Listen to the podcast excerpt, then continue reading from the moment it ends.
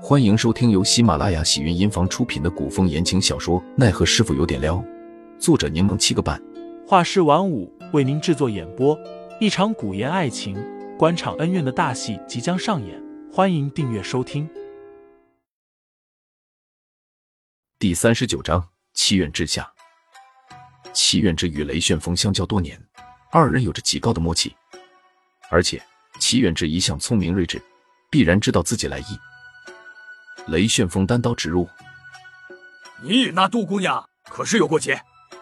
齐远之笑笑：“并非有过节，不过是存在误会而已。”误会？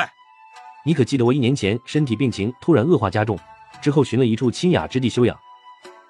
雷旋风自然记得，当时齐远之与外界断了一切联系，后来回来后第一时间与自己联系，他便直接去神秀宫看望齐远之。齐远直说着笑了起来。旋风，你与陈兄的消息未免太不过灵通了，竟没听过一些关于这件事的江湖传言？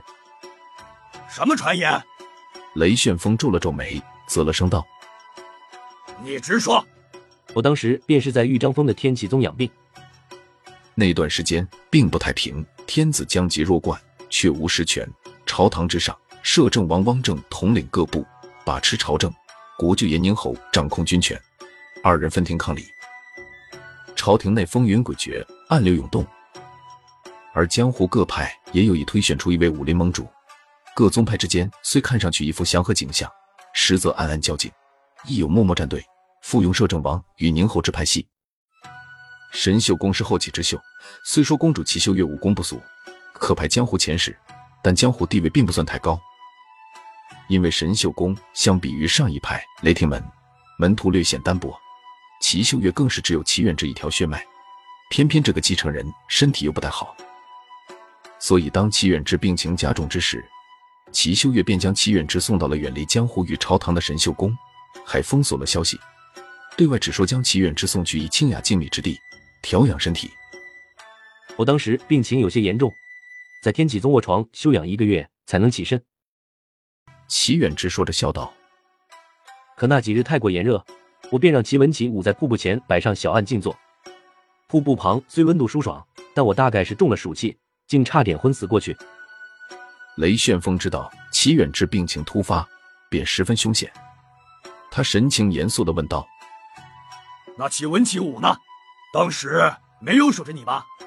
我让他们守在附近，却并未让他们贴身照顾。齐远志眸光柔和，眼角和嘴角弯起一个小小的弧度。这个时候，杜姑娘出现了。是杜姑娘救了你。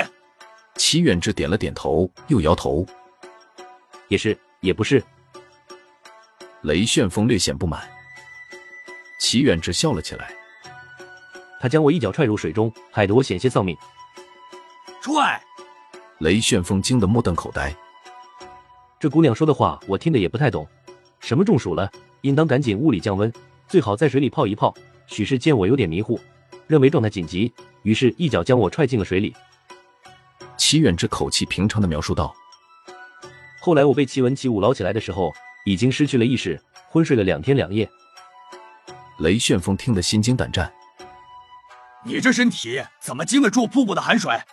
这哪是救你，这是害你啊！”